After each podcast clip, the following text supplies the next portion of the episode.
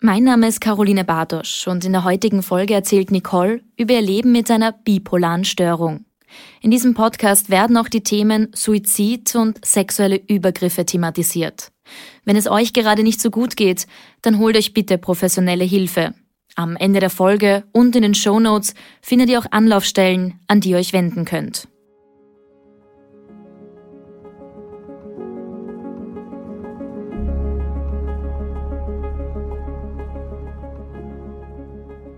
Hallo, mein Name ist Nicole und ich weiß, wie es ist, eine bipolare Störung zu haben.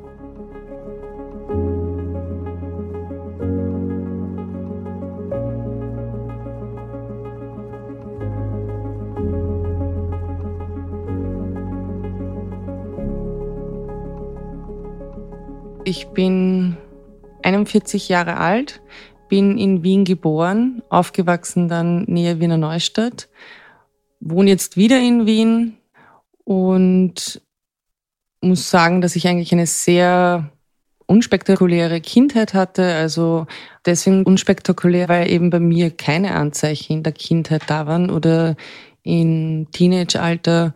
Das ist alles erst gekommen im frühen Erwachsenenalter und bis dahin war eben alles unter Anführungszeichen normal. Es gab natürlich Höhen und Tiefen, aber eigentlich bin ich immer ein sehr positiver, enthusiastischer Mensch gewesen, wollte immer irgendwelche Projekte machen, bin gern gereist und also das ist auch ein sehr großes Hobby von mir, Reisen, wenn es mir halt möglich ist. Ja, ich habe überhaupt keine Anzeichen gehabt, deswegen war es dann eigentlich auch so ein schlimmer Schicksalsschlag, wie dann die erste Depression gekommen ist. Und die erste Depression hat mich sehr hart getroffen, weil es eben unvorhergesehen war. Ich war damals 18 ich kann mich noch ganz genau erinnern, wann die ersten Anzeichen war, dass ich auf einer Party war von einer Freundin und auf einmal hat so angefangen und es sind eigentlich bis heute immer die gleichen Themen gewesen nach langjähriger Psychotherapie weiß ich, dass, dass das sehr viel auch mit dem Selbstwert zu tun hat. Aber es hat immer so angefangen, ich habe keine Freundinnen, ich gehöre nirgends dazu, ich kann nichts, ich bin nichts. Also so richtig diese negativ gefärbten Gedanken, die man halt hat, wenn man in einer Depression ist. Bei mir hat es eben mit einer Depression begonnen. Und das ist meistens so, oder es ist ein Klassiker, dass eine Depression vor einer Manie ist. Das heißt, meine Diagnose, meine Erstdiagnose war Depressionen. Und die war halt eine der schwergradigsten Depressionen mit 18 Jahren. Also da hat das eben so angefangen mit Zweifel an mir selber. Und die Zweifel sind so dramatisch geworden, dass es im Endeffekt eben auch ganz starke Suizidgedanken gegeben hat und der Leidensdruck extrem groß war. Ich kann mich auch erinnern, ich war auf der Kinder- und Jugendpsychiatrie am Rosenhügel, habe mich dort überhaupt nicht wohlgefühlt, weil die Konfrontation mit anderen Leuten, die auch eine psychische Erkrankung haben, waren damals ziemlich heftig für mich. Und ich habe mich immer die ganze Zeit so gefühlt, so ich bin ja nicht krank, ich will ja nur sterben. Und habe das überhaupt nicht angesehen als Krankheit, sondern als persönliche Schwäche. Ich habe damals noch bei meinen Eltern gewohnt. Ich habe die Rollläden alle immer herunten gehabt. Das heißt, es war dann immer dunkel in meinem Zimmer. Selbstverwahrlosung, das ist auch so klassisch, dass man sich nicht mehr duscht, dass man sich nicht mehr gescheit ernährt. Bei mir war es so als Form von Bestrafung dafür, dass ich so ein schlechter Mensch bin, dafür, dass ich nichts kann und nichts bin, dass ich keine Zukunftsperspektiven habe und dass ich einfach mein Leben vergeudet habe und deswegen bin ich es nicht mehr wert zu leben. Und das sind sehr schwierige Zeiten für mich gewesen, weil sie auch sehr lang waren. Also meine erste Depression war über acht Monate und acht Monate diesen Leidensdruck zu erleben. Ich glaube, Depressionen sind sehr weit verbreitet. Also Leute da draußen wissen, wie es ist, wie es sich anfühlen kann oder sonst sind es vielleicht Angehörige, die mitbekommen, wie es sich anfühlen kann und das Tragische ist eben auch für die Familie und für Angehörige, dass sie quasi gar nichts machen können oder sehr wenig machen können und daran auch verzweifeln. Ganz schlimm sind dann natürlich solche Sprüche wie Kopf hoch und das wird schon wieder und am liebsten habe ich dann gehabt, jeder hat sein Pinkel zum Tragen, so ja schon, aber es ist was anderes, wenn ich jetzt traurig bin oder eine schwergradige Depression durchlebe. Nicole lädt uns für dieses Gespräch zu sich nach Hause ein. Wenn man die Wohnung mit den hohen Decken betritt, fühlt man sich ein bisschen wie in einem Museum, aber wie in einem sehr bunten und vielseitigen Museum. Überall, wo man hinschaut, gibt es etwas zu entdecken. Fotos, Sprüche, Erinnerungen und Kunstwerke an den Wänden. Am Stuhl lehnt eine Gitarre. Und das, obwohl Nicole selbst gar nicht Gitarre spielt, aber sie möchte es lernen. Sie nimmt am Sofa gegenüber von uns Platz, macht es sich mit ihrem Kaffee in der Hand gemütlich. Sie trägt ein T-Shirt in ihrer Lieblingsfarbe grün, ihre rotbraunen Locken hat sie locker nach hinten gesteckt.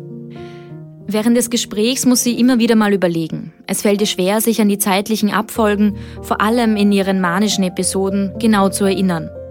Als ihre erste Depression diagnostiziert wird, weiß Nicole aber noch gar nicht, dass auch manische Phasen auf sie zukommen werden und dass sie schon bald versuchen wird, Hermann Mayer im Krankenhaus zu besuchen.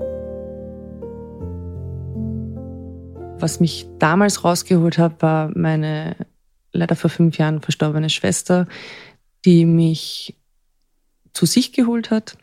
Da war vorerst einmal keine Besserung da, weil die hat in Pandorf gelebt, in der Nähe von einem Bahnhof, wo sehr viele Züge vorbeifahren. Und das waren halt zum Beispiel meine Gedanken, waren auch immer vor einen Zug zu springen.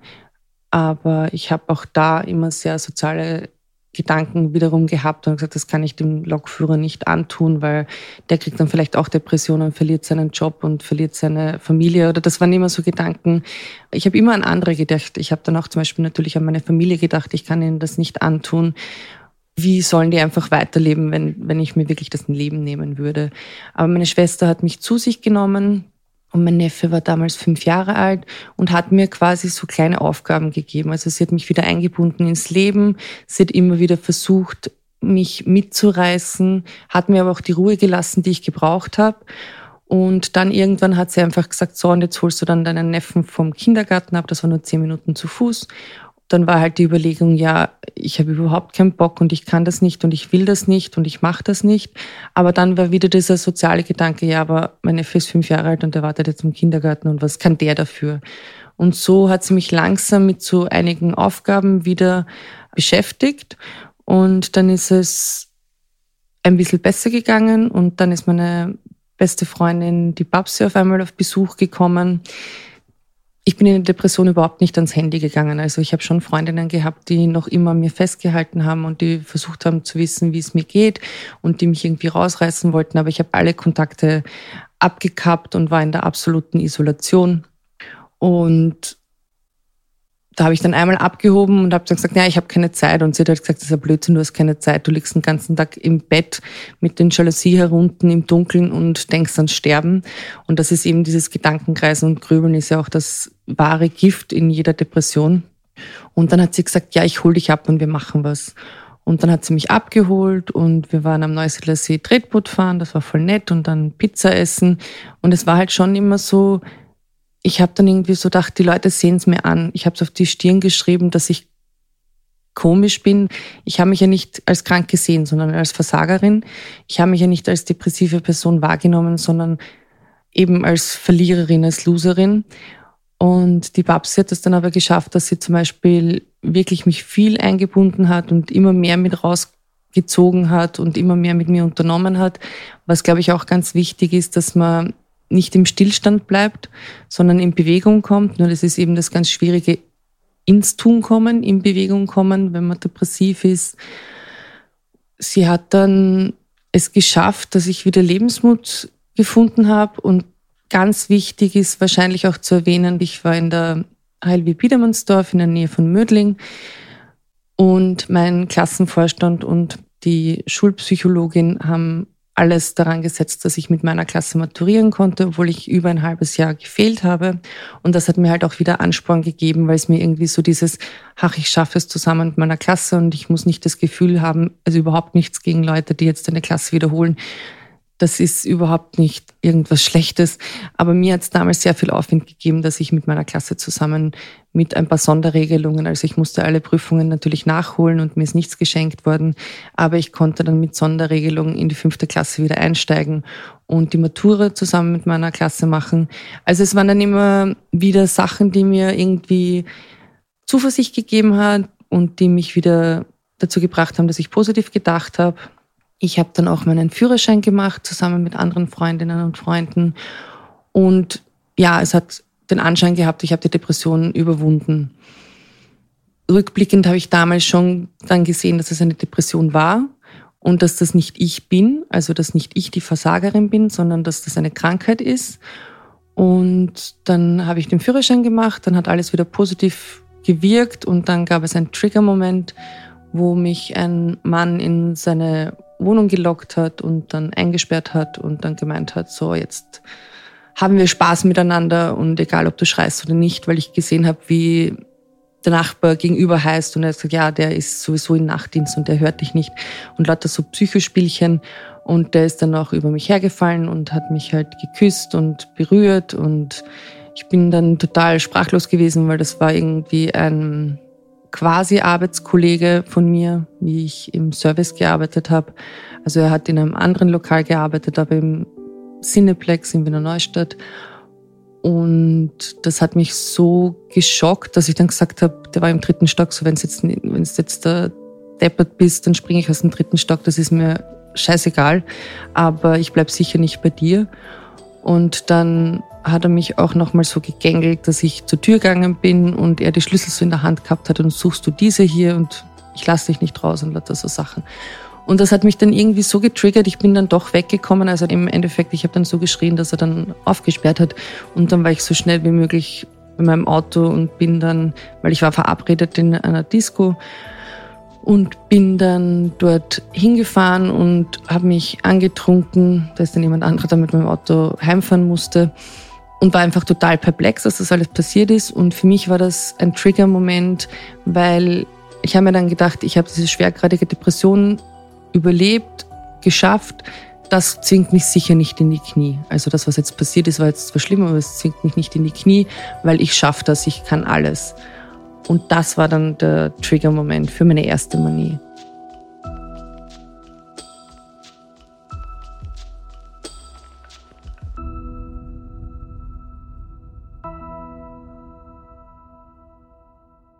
Ich wusste halt nicht, was das ist, weil ich hatte ja die Diagnose Depressionen und ich wusste nicht, was es bedeutet, manisch zu sein, weil ich wollte doch einfach wieder glücklich sein und deswegen ist einfach dieses Glücklichsein über allem gestanden und dieses Starksein nach diesem Trigger-Moment.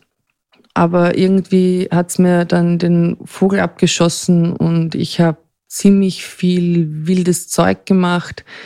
Also ich bin zum Beispiel damals mit meinem Auto, was mir auch sehr wichtig war, weil es irgendwie so Unabhängigkeit war, wollte ich Richtung Italien fahren, weil mein damaliger Freund auf Familienurlaub war mit seinen Eltern und dann ist mein Auto aber eingegangen bei Graz. Da habe ich dann nochmal ein Familiendrama, weil ich habe auch eine Familie in Graz ausgelöst, weil ich mit der Ex-Schwägerin, die im Rosenkrieg mit meinem Bruder war, mich verbündet habe und da irgendwie sehr böses Blut gestreut habe in der Familie. Und dann bin ich aber weiter mit dem Zug nach Italien, weil ich ja nach Jesolo wollte. In Venedig hatte ich dann überhaupt kein Geld und kein Akku und wusste nicht, was ich tun soll. Dann habe ich irgendwie mit einem Gondolieri mich befreundschaftet oder keine Ahnung und der hat mir dann Geld gegeben für einen Bus von Venedig nach Jesolo. Dann bin ich dort aufgekreuzt bei meinem damaligen Freund und seiner Familie und die waren natürlich überhaupt nicht begeistert, dass ich auf einmal höchst manisch vor ihnen gestanden bin. Und trotzdem hat die Mutter mir dann halt dann das Zimmer gezahlt, dass ich dort bleiben konnte.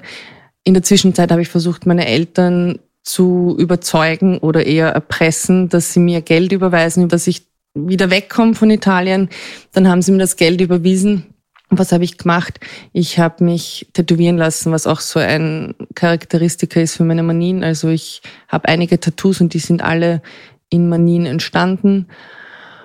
Und dann habe ich noch glaubt, ich muss die Welt retten und habe irgendwie mitbekommen vom Hotel eine Kärntnerin, die von einem Italiener irgendwie geschlagen worden ist oder bedroht worden ist.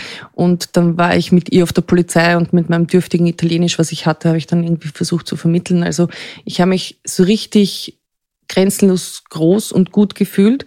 Und das sind ja diese Wahnvorstellungen, so ich bin die Göttin der Welt und ich kann alles. Und dann bin ich wieder zurück mit dem Zug und hatte auch nicht genug Geld für den Zug. Also die Karte habe ich dann nur gekauft, glaube ich, bis Kärnten und habe dann mit dem Schaffner diskutiert, dass mein Vater halt mit dem Geld am Bahnsteig in Wiener Neustadt stehen wird und dass er mich bitte weiterfahren lassen soll und nicht mitten in der Nacht irgendwie rausschmeißt. Und dann war ich einfach wieder zu Hause in Wiener Neustadt und dann ist es eben weitergegangen mit meinen Reisen, dass ich dann meinen besten Freund geschnappt habe und auf Kreditkarte meiner Eltern nach Leupersdorf gefahren bin. Und ich habe auf Kreditkarte das Hotel gezahlt und dann jegliche Beauty-Kuren und Massagen und so weiter und so fort. Und wie ich dann in Leupersdorf beim Essen gesessen bin mit meinem Freund, habe ich auf einem, das war damals 2001, der Zeitpunkt, wo der ehemalige Skistar Hermann Mayer den schweren Motorradunfall hatte und es dann geheißen hat, ja, und er ist total bestürzt und depressiv und traurig. Und ich habe das gesehen und habe gedacht, so, den fahre ich jetzt besuchen im Krankenhaus, weil ich will ihm sagen, dass Depressionen vorbeigehen und dass das alles schon wieder wird und dass das nicht ähm, lebenslang sein muss, dass er jetzt da traurig ist oder so. Und habe dann so ein paar Geschenke gekauft dort von der Region, wieder auf Kreditkarte meiner Eltern und bin dann einfach mit dem Auto zum Hermann Mayer gefahren, beziehungsweise wollte ich das machen habe dann auf dem Weg von Leupersdorf nach Kärnten irgendwo meine beste Freundin, die Babsi, aufgegabelt. Die hat dann schon gemerkt, oh, da, da stimmt irgendwas nicht. Und dann waren wir in Wolfsberg auf einem Konzert und dann hat sie eben gesagt, na, du fährst sicher nicht zum Hermann Mayer. Und wenn ich dich ohnmächtig prügeln muss und ihm auf der Rückbank nach Hause bringt, du bist jetzt echt, das geht nicht mehr, du bist über drüber und du musst ins Krankenhaus. Und das habe ich, hab ich halt überhaupt nicht eingesehen. Und dann hatten wir einen großen Streit. Ich habe sie im Industriegebiet in Wolfsberg um drei in der Nacht stehen lassen und bin einfach weggefahren. Also solche Sachen sind dann passiert. Sie ist noch immer meine beste Freundin. Also Freundschaften können schon ziemlich viel aushalten. Und ich bin dann aber ins Krankenhaus gefahren nach Salzburg zum Hermann Mayer bin dort erschienen, barfuß und mit einem Efeukranz im Haar und die Beine waren so Bodypainting-mäßig angemalt und da bin ich halt reinspaziert und habe gesagt, ich will zum Hermann Mayer. Das habe ich natürlich nicht können. Und danach habe ich mich quasi selber eingeliefert in die, in die Psychiatrie in Salzburg, weil ich habe irgendwas gesucht in der Nacht, also es war mittlerweile in der Nacht.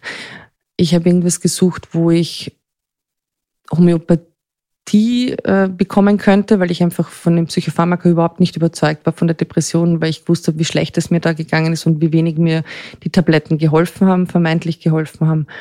Und mit der Bitte, dass ich doch bitte homöopathische Mittel bekomme, bin ich dann in die Psychiatrie gefahren und habe denen dann mal alles gesagt, was, was Sache ist. Und dann war ich so fertig und habe sie gefragt, ob ich da auf den Stühlen vielleicht kurz einmal schlafen darf. Ja, ich durfte dort schlafen, aber dann war ich in der geschlossenen eingesperrt quasi. Und das war für mich damals natürlich sehr dramatisch, weil ich aus Wiener Neustadt bin und Salzburg ziemlich weit weg ist, also Freunde und Familie mich überhaupt nicht besuchen haben können. Und meine Eltern sind dann nach einer halben Woche sind sie schon gekommen und da sagten dann die Ärzte, ja, ich bin unzurechnungsfähig und deswegen können sie mich nicht mitgeben. Da hat halt mein Vater gesagt, das ist lächerlich, weil er ist sich sicher, dass er mich irgendwie im Griff haben könnte und dass ich mitfahren kann. Jedenfalls bin ich dann fast 14 Tage dort geblieben und dann erst in der Obhut meiner Eltern in eine weitere Psychiatrie verfrachtet worden, nämlich nach Neunkirchen, was definitiv näher ist Wiener Neustadt als Salzburg. Und dort habe ich dann quasi meine Manie ausklingen lassen und die haben mich dann so sediert, dass ich wieder runtergekommen bin.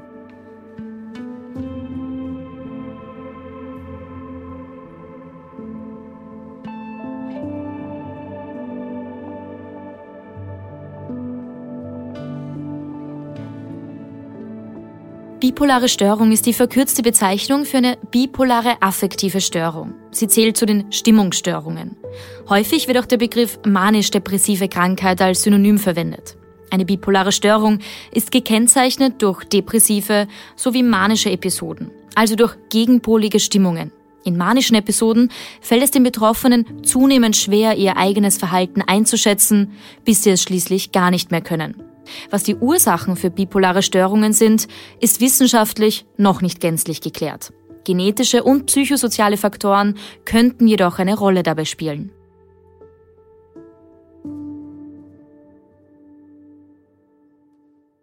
Wie ich dann in Neunkirchen im Krankenhaus war, da habe ich dann die Diagnose bipolare Störung bekommen, weil ich eben auf die erste Depression, die acht Monate gedauert hat, eine zweimonatige Manie hatte. Und dementsprechend bin ich dann auch auf andere Medikamente eingestellt worden. Also ich nehme seit meinem 19. Lebensjahr mit kurzer Unterbrechung Lithium, was einfach ein wichtiges Salz ist und eigentlich ein Körpersalz, aber es wird halt zusätzlich hinzugefügt, weil es ein sehr gutes Manie-Regulationsmedikament ist. Und dann war eben dieses besondere Matura-Jahr, wo ich diese Kriterien erfüllen habe müssen, dass ich das halbe Jahr von der vierten Klasse nachhole und dann mein Matura-Jahr mit meiner Klasse machen kann. Und dann ist mir eigentlich ziemlich gut gegangen. Ich habe mich stabilisiert. Es war zuerst wieder ein bisschen befremdlich, wieder in der Schule zu sein und gerade nach der Manie ruhig zu sitzen. Und die Leute hatten auch Angst, weil damals 2001, 2002 wussten die Leute noch weniger anzufangen mit einer bipolaren Störung als jetzt. Es ist ja jetzt noch immer nicht so, dass die Leute wissen, was das genau ist. Und sie hatten auch Angst vor mir, weil ich ziemlich aggressiv noch war. Also das ist auch ein Aspekt, im, wenn man manisch ist, dass man glaubt, man muss immer recht haben und ziemlich aggressiv wird, wenn das dann nicht der Fall ist oder nicht akzeptiert wird vom Umfeld. Und dann hat sich aber eigentlich stabilisiert. Ich hatte meine Aufgaben, ich habe mein Ziel gehabt, ich habe gewusst, wo ich hin will. Und dann war eigentlich mein Leben ziemlich lange relativ stabil. Also ich bin dann ein Jahr ins Ausland gegangen, auf Sprachreise nach Kanada, das war sehr schön und bin dann zurückgekommen, habe angefangen zu studieren, Politikwissenschaft und internationale Entwicklung, war eingebunden in fixen Strukturen, hatte natürlich meine Auf und Abs, aber mir ist eigentlich ziemlich gut gegangen. Und tragisch wurde es dann wieder mit Ende des Studiums, da haben dann wieder die Depressionen angefangen. Ich war wieder in so einem Loch, was eh auch sehr verständlich ist. Also viele Leute, die fertig sind mit dem Studieren, wissen auch nicht, wo sie hin sollen. Nur hat sich bei mir wieder so ausgeprägt, dass es halt wieder so ganz dramatisch worden ist. Also ich wieder in ein ganz tiefes Loch gefallen bin und mich dem auch wirklich wieder hingegeben habe. Und seit 2010 ist eigentlich so, dass es immer wieder so ordentliche Tiefen gab und dann auch wieder Höhen. Aber ich muss sagen, dass meine schlimmste Zeit in Form von, dass es sich sehr schnell abwechselt. Also ich habe ein sogenanntes Rapid Cycling. Normal unter Anführungszeichen ist es, wenn man vier Episoden pro Jahr hat. Und bei mir sind es halt viel mehr. Aktuell ist alles vier bis sechs Wochen, dass sich meine Stimmung ändert. Aber ganz schlimm war es eigentlich, wie ich das Lithium abgesetzt habe mit meinen Depressionen und Manien. Eine Episode ist eine Phase in der bipolaren Störung, eben eine depressive Phase oder eine manische Phase. Und das Absetzen vom Lithium hat damit einen Zusammenhang gehabt, dass meine Schilddrüse zerstört worden ist. Also Lithium ist ein sehr potentes, aber auch gefährliches Medikament. Das heißt, man muss immer wieder einen Spiegel äh, kontrollieren, weil es auch toxisch sein kann. Also ich glaube, die Schwankungsbreite ist zwischen 0,8 und 1,1. Und wenn du über 1,1 hast an Spiegel im Blut feststellbar, dann kann das eben toxisch werden. Und auf die Nieren kann es gehen und auf die Schilddrüse. Und bei mir wurde eben die Schilddrüse zerstört durch dieses Lithium, was ich dann auch schon über zehn Jahre genommen hatte. Und mir musste die Schilddrüse entfernt werden. Und irgendwie, ich meine, es war eh unsinnig, weil da war die Schilddrüse eh schon kaputt, aber dann haben wir das Medikament mit meinem Psychiater abgesetzt. Und das waren wieder sehr heftige Depressionen und Manien. Das war 2017 und ich muss sagen, meine schwergradigste Manie hatte ich nach dem Tod meiner Schwester 2018, weil das irgendwie für mich ein ganz, ganz schlimmer Verlust war, weil das meine beste Freundin, Muttersatz und Schwester eben war. Und die ist aufgrund von Brustkrebs leider verstorben. Ja, und danach hatte ich eine fünfmonatige Manie und was ganz klassisch ist, Symptome für eine Manie, ist zum Beispiel auch das lockere Händchen mit Geld. Also Geld ausgeben ist ein sehr großer Faktor. Aggressives Verhalten ist ein sehr großer Faktor, dass man wenig einsichtig ist. dass ich fühle mich als Göttin der Welt, als könnte ich alles umreißen und könnte ich alles machen. Ich fühle mich als großartig und schön und begehrenswert. Und im Gegensatz zur Depression ist die Libido auch extrem angetrieben und ausgeprägt. Und ja, ich habe einfach Geld am Schädel gehabt, was ich nicht hatte, weil ich hatte immer nur so um die 1000 Euro pro Monat zur Verfügung. Also ich habe schon ein bisschen in meinem Leben gearbeitet, aber aufgrund von Depressionen und Manie habe ich immer wieder die Arbeitsverhältnisse auch abbrechen müssen. Im Endeffekt hatte ich dann nach den fünf Monaten 10.000 Euro Schulden, was für mich halt schon sehr viel, ein ordentlicher Batzen Geld war. Und wenn es meine Eltern nicht gäbe, dann weiß ich nicht, dann wäre ich im Privatkonkurs oder besachwaltet. Das heißt jetzt Erwachsenenvertretung. Also ich bin ihnen sehr dankbar, dass sie mich immer rausgeboxt haben. Also die haben damals zum Beispiel die Hälfte Schuldenschnitt gemacht. Also ich musste nur noch 5000 Euro berappen, was für mich trotzdem viel Geld war. Und ja, was ich gesagt habe wegen den Tätowierungen, ich glaube, das ist auch so ein bisschen den Schmerz, den ich hatte. Ich habe nach dem Tod meiner Schwester fünf Tattoos bekommen und eigentlich alle haben mit meiner Schwester zu tun. Und das war auch so ein bisschen eine Schmerzverarbeitung es ist auch spannend, dass nach dem Tod meiner Schwester nicht eine Depression kam, sondern eine Abwehrmanie, dass ich diesen tiefen Schmerz halt überwinden habe können. Ich habe dann in den Folgejahren immer wieder Depressionen und Manien gehabt und das war halt alles sehr ausschweifend. Und eine sehr starke Manie hatte ich dann zum Beispiel wieder 2021, wo ich zeitgleich vier Minister verklagen wollte. Also ich bin froh, dass ich eine Rechtsschutzversicherung habe, die mich vor größeren Unheil auch bewahrt, weil wenn ich manisch bin, will ich jeden und jede verklagen, weil da muss ich auf mein Recht pochen und das ist ja alles voll böse, was die anderen machen und ich habe Recht und deswegen. Also ich wollte Minister Kogler als damaligen Kulturminister verklagen, weil das war Corona und was sie nicht den Kulturschaffenden alles angetan haben mit den Corona-Maßnahmen und habe dann auch einen Monat lang vor dem Kulturministerium eine Demo abgehalten mit jeweils immer nur zehn Leuten. Also es sind so hirnrissige Aktionen, die ich mir aber eingebildet habe, dass sie voll sinnvoll sind. Dann den damals war er schon, glaube ich, Bundeskanzler Kurz, wollte ich verklagen, weil er zu den Linken immer, also Demonstrantinnen, immer viel strenger ist als zu den Rechten, habe ich gemeint. Und dann den Rudi Anschober, der war Gesundheitsminister, den wollte ich verklagen, weil ich im Krankenhaus, glaube ich, zehn Stunden gewartet habe nach einer Panikattacke und nach einem Zusammenbruch, dass ein Arzt gekommen ist und dass ich, wollte ich gleich die höchste Stelle verklagen. Und den vierten Minister weiß ich jetzt gar nicht, aber es war ziemlich hirnrissig und glücklicherweise ist es abgelehnt worden. Also in der Vorprüfung von der Rechtsschutzversicherung schon mal abgelehnt worden. Und ja, viel Geld ausgeben und viel sich herumtreiben, umtriebig sein und ziemlich viel Streit auch mit Freunden und Freundinnen. Und ich glaube, das ist zum Beispiel ein wichtiger Aspekt, dass für Angehörige, wie kann man eben auch damit umgehen, ist, dass meine beste Freundin, die Babsi, die ich ja eben auch in Wolfsberg vor vielen Jahren in drei in der Nacht stehen habe lassen, dass die einfach, aber auch die Victoria, dass die mittlerweile so viel gelernt haben zum Selbstschutz, weil es ist wichtig, dass sich Angehörige und Freundinnen selbst schützen und auf ihre Grenzen schauen, weil in diesen Phasen kann ich das nicht mitbedenken, was die Grenze ist von irgendjemandem und wo sie vielleicht überschritten wird. Und die ziehen sich zum Beispiel zurück. Und das ist natürlich für mich in den Momenten nicht leicht und nicht schön zu spüren, aber ich weiß mittlerweile damit umzugehen, dass sie recht haben und dass es auch einen Grund gibt, warum sie sich zurückziehen und dass es nicht heißt, dass sie mir die Freundschaft gekündigt haben, sondern dass sie das machen, damit sie mir eben nicht die Freundschaft kündigen müssen.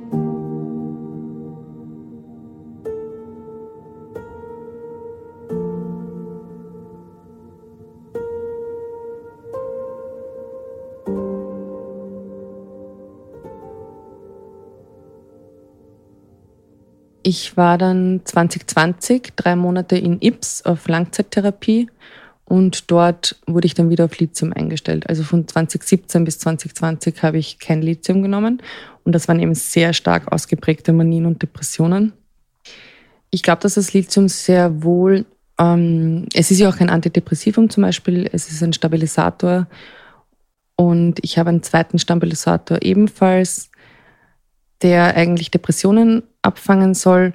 Und es ist so, dass es ist nicht so, die Krankheit wird nie weggehen. Also ich habe eine bipolare Störung.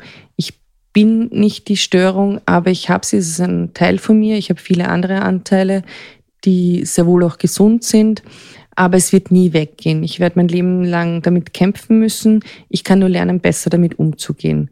Und das Lithium ist und das andere Lamotrigin ist dafür da, dass die Spitzen gekappt werden. Das heißt, es ist nicht mehr so schwergradig, wie es zum Beispiel in der Zeit war, wo ich kein Lithium genommen habe, aber es sind sehr wohl Phasen da. Und das ist eben dieses bei mir Rapid Cycling seit August 2021. Ich habe alle vier bis sechs Wochen äh, unterschiedliche Stimmung und die geht dann entweder so latent in Depressionen, da habe ich dann leicht bis mittelgradige Depressionen, aber glücklicherweise nicht mehr schwergradige Depressionen. Und auf der manischen Seite hauptsächlich hypomane Phasen. Hypoman ist die Vorstufe zu manisch. Das heißt, man ist schon angetrieben, man redet viel, man hat vielleicht auch wieder ein leichtes Händchen mit Geld und streitet relativ viel, aber man ist nicht psychotisch. Und psychotisch heißt zum Beispiel, dass ich mir wirklich einbilde, ich bin die Göttin der Welt und ich kann da jetzt wirklich an dem Glander balancieren und mir passiert nichts, wenn ich jetzt drunter stürze oder so. Das sind wirklich so Vorstellungen. Psychotisch kann aber dann auch heißen, dass man zum Beispiel Verfolgungswahn hat und sich denkt, Geheimdienst ist hinter einem her oder so. Das habe ich glücklicherweise nicht. Also es ist abgeschwächt und deswegen denke ich, dass mir das Medikament doch hilft obwohl es halt auch problematisch sein kann. Aber es, wie gesagt, ich bin sehr oft beim Psychiater und kontrolliere das, dass der Spiegel halt stimmt. Und ich habe mit Psychotherapeutinnen und vielen Anlaufstellen eben einen Wochenplan strukturiert. Und das ist zum Beispiel ein Tipp für alle, was ich mir denke, wie kommt man aus diesem Teufelskreis der Depression, aber auch der Manie wieder raus medikamentös gut eingestellt zu sein, ist ganz wichtig. Psychotherapie gehen ist ganz wichtig. Eine Aufgabe haben, sich aktiv irgendwo beteiligen. Ich bin zum Beispiel auch in einer Trommelgruppe. Mir bringt das sehr viel und es ist wichtig, unter Leute zu gehen. Und ich bin auch in einer Selbsthilfegruppe, um mit anderen Leuten darüber zu sprechen, was sehr wichtig ist, zu hören, wie können andere Leute damit umgehen. Und es ist sehr wohl möglich, mit einer bipolaren Störung auch durchaus ein gutes Leben zu führen. Man muss sich halt darauf einstellen, dass immer wieder solche Phasen kommen können. Und dann ist es halt so wie ein Stehaufmandel zu sein, dass man sich denkt, okay, es ist jetzt schon wieder da, es ist jetzt schon wieder da und ich muss aber wieder aufstehen. So hinfallen, Hintern abwischen, aufstehen, Krone richten, weitergehen. Also es ist sehr mühselig, aber es ist wichtig, in Bewegung zu bleiben. Man muss sich auch eingestehen, wenn es mal gar nicht geht und dann auch sagen, okay, ich kann jetzt nicht, aber das versuchen auch nicht zu lange zuzulassen. Und die Wochenstruktur zum Beispiel ist so, dass ich jetzt äh, viele Fixtermine habe also ich gehe zum Beispiel auch einmal in der Woche mit meinem Taufpaten im Leinzer Tiergarten spazieren, was sehr wichtig ist, weil Natur sehr wichtig ist, Bewegung ist sehr wichtig. Sachen, die eigentlich sehr logisch klingen, sind sehr wichtig, aber Struktur ist vor allem, wenn man keine Lohnarbeit hat, der man jetzt da von neun bis fünf klassischerweise irgendwie nachgeht, muss man irgendwie den Tag strukturieren, dass irgendwie etwas Sinnvolles dabei rauskommt. Das ist auch, glaube ich, wichtig, dass es keine stupiden Sachen sind, sondern Sachen, die einem wirklich wichtig sind. Ich arbeite auch zweimal in der Woche im Wiener Hilfswerk mit Kindern und Jugendlichen mit und ohne Behinderung. Das gibt mir auch sehr viel. Ich habe den Verein Crazy Turn zum Beispiel gegründet. Also der Podcast ist das erste realisierte Projekt vom Verein und der Verein ist ähm, heißt ganz Crazy Turn normal Fragezeichen Rufzeichen abnormal egal Verein zur Entstigmatisierung psychischer Erkrankungen und da sind jegliche psychische Erkrankungen da. Wir sind eine Mischung aus einem Verein und einer Selbsthilfegruppe. Und was uns von einer Selbsthilfegruppe ein bisschen unterscheidet, ist, dass wir Projekte planen. Also wir haben jetzt eine Ausstellung Mitte Jänner im, ab 11. Jänner bis 20. Jänner im Ammerlinghaus, die heißt Entstigmacht, also entstigmatisierte Kunst. Da ist Voraussetzung, da können alle Leute mitmachen, die eine psychische Erkrankung haben. Und wir wollen Werke ausstellen und aber auch über Erkrankungen, über Erkrankungen aufklären vor Ort. Also durch Begegnung, Entstigmatisierung vorantreiben. Und das finde ich halt sehr sinnvoll und deswegen sind das Sachen, wo ich sage, dadurch geht es mir besser. Es gibt ganz viele Techniken, wie man sich aus Phasen auch wieder rausholen kann. Da ist zum Beispiel, was ich auch mache, was ich sehr toll finde, ist Skalieren. Skalieren ist einfach so die Gefühlslage tracken. Oder man kann auch andere Sachen wie Wut oder Trauer, das gibt verschiedene Sachen, die man dann auf einer Skala von eins bis zehn zum Beispiel täglich machen kann, dass man schauen kann, was ist passiert oder in kleinen Schritten denken und kleine Schritte auch honorieren. Also sagen, zum Beispiel gibt es dann die Methode, dass man sich drei Bohnen oder drei Steine in die rechte Hosentasche steckt und wenn irgendwas Schönes passiert, den Stein auf die linke Seite und dann am Ende des Tages schaut, okay, es die ganzen Steine sind jetzt auf der rechten Seite, also auf der linken Seite gelandet. Also es hat heute schöne Sachen gegeben. Und zum Beispiel wertschätzen, dass jetzt zum Beispiel Schnee draußen liegt und die, und die Sonne scheint. Oder wir haben gerade einen guten Kaffee getrunken. Dass das einfach so Sachen sind, nicht immer in den großen Extremen zu denken, sondern wirklich Schritt für Schritt sich Ziele setzen, ist auch wichtig, aber die irgendwie Schritt für Schritt angehen und dann gibt es zum Beispiel so einen Notfallskoffer. In einen Notfallskoffer kann man reingehen, wenn man ganz extreme Anspannung oder Panik oder sonstige Sachen hat, kann man eine Chilischote reingeben. Man kann eine Brausetablette reingeben, ein Gummiringel zum Schnalzen, dann ein Foto, ein schönes von schönen Zeiten oder so. Das soll alles helfen, um einen aus dem tragischen, dramatischen Moment rauszuholen. Dann Tagebuch schreiben ist ganz wichtig Psychotherapie gehen, Selbsthilfegruppen besuchen, sich irgendwelchen Vereinen anschließen, ins Tun kommen, kreativ sein, Sachen machen, die einem gut tun. Dann gibt es zum Beispiel Listen von angenehmen Aktivitäten, weil eins der ersten Sachen in der Psychiatrie oder in der Psychotherapie fragen dann immer so, ja, was haben Sie früher gerne gemacht? Und das ist halt, wenn man gerade in einer Depression ist, nichts, weil das ist alles nichts und ich will das nicht und ich kann es ja sowieso nicht oder so aber sich diese Listen auch hernehmen und sagen, okay, ich arbeite das jetzt ab und werde das trotzdem probieren und vielleicht macht es mir am Anfang keinen Spaß, aber vielleicht macht es mir dann nach ein paar Minuten Spaß und ich bleib dran. Oder ich arbeite auch manchmal mit positiven Affirmationen, das sollte ich eigentlich jeden Tag machen. Die kann man entweder im Internet suchen oder man kann sich selber welche aufschreiben und so Sachen, die einen wieder positiv stimmen können, was halt auch schwierig ist, wenn du alles negativ siehst, dass du was Positives finden sollst. Meditation, Yoga, es gibt so viele Sachen, die gemacht werden können, aber was halt auch immer bedacht werden muss, ist, also ich glaube, dass es ohne Medikamente nicht gehen kann bei dieser Erkrankung. Für Angehörige ist es ganz wichtig, sich selber auch Hilfe zu suchen. Da gibt es zum Beispiel in, für Wien weiß ich, es gibt HPE. Das ist eine ähm, selbstorganisierte Gruppe, wo auch mein damaliger Ex-Freund hingegangen ist und wo auch Leute miteinander sich austauschen können. So wie gehen sie mit der Situation um? Das ist eben eine Selbsthilfegruppe für Angehörige. Und nochmal der Appell an Angehörige, auf eigene Grenzen schauen und sich selber nicht verausgaben.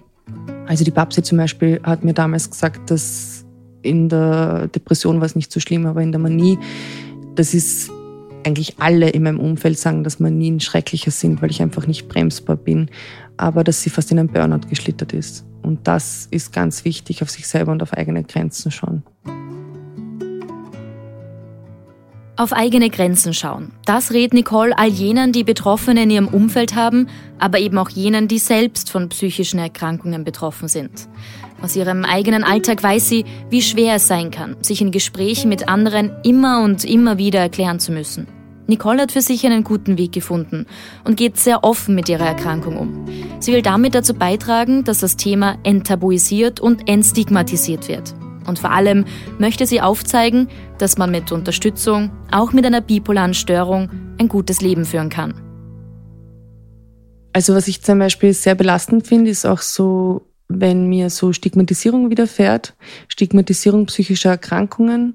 Heutzutage ist es ziemlich verbreitet, das Wissen über Depressionen, weil auch ziemlich viele Leute es kennen, was es heißt, Depressionen zu haben oder Angehörige oder Freundinnen haben, die Depressionen haben.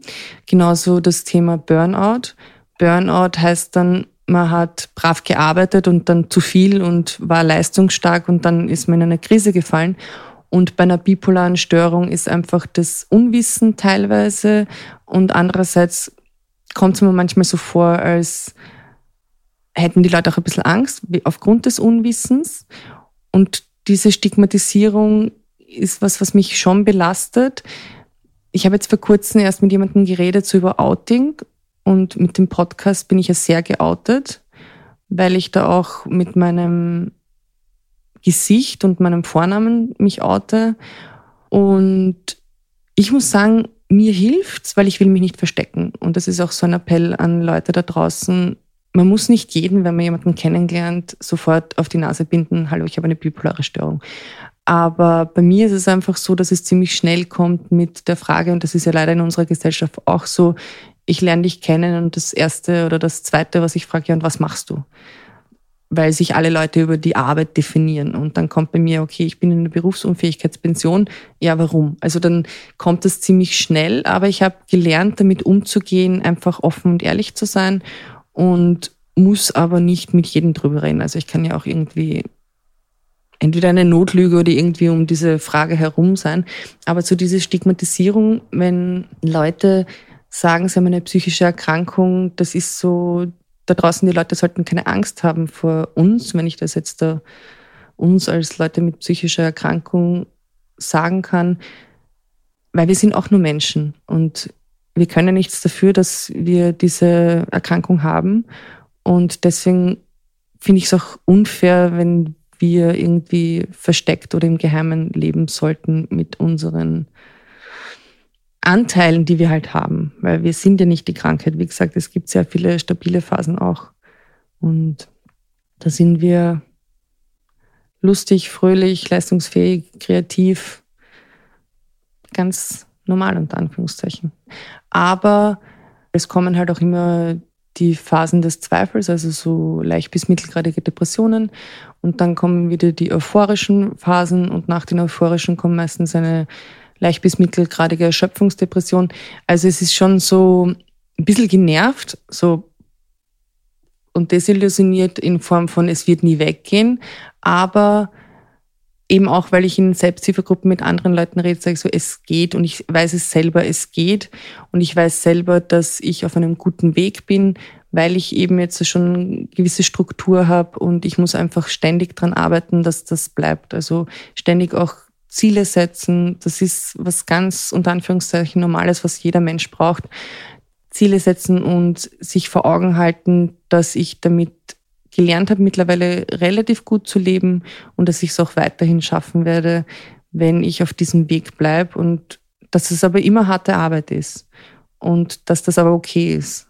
Weil ich sage so, ich habe schon so viel Psychotherapie hinter mir und ich habe schon so viel ausprobiert und erlebt und irgendwie ist es ja auch was Schönes, wenn ich mich so sehr kennenlernen durfte, was vielleicht andere Leute, denen es besser geht oder die stabiler sind, weil was ist schon normal, die gesünder sind, die gar nicht in diese Situation gekommen sind, dass sie jemals sich so mit sich selber auseinanderzusetzen. Also ich kenne mich jetzt ziemlich gut mittlerweile und das sind auch schöne Aspekte. Also wirklich so aus allen Sachen irgendwie positive Sachen rauszusehen und deswegen glaube ich, dass es zukünftig auch gut gehen wird, wenn ich mich weiterhin auf diesem Weg bewege.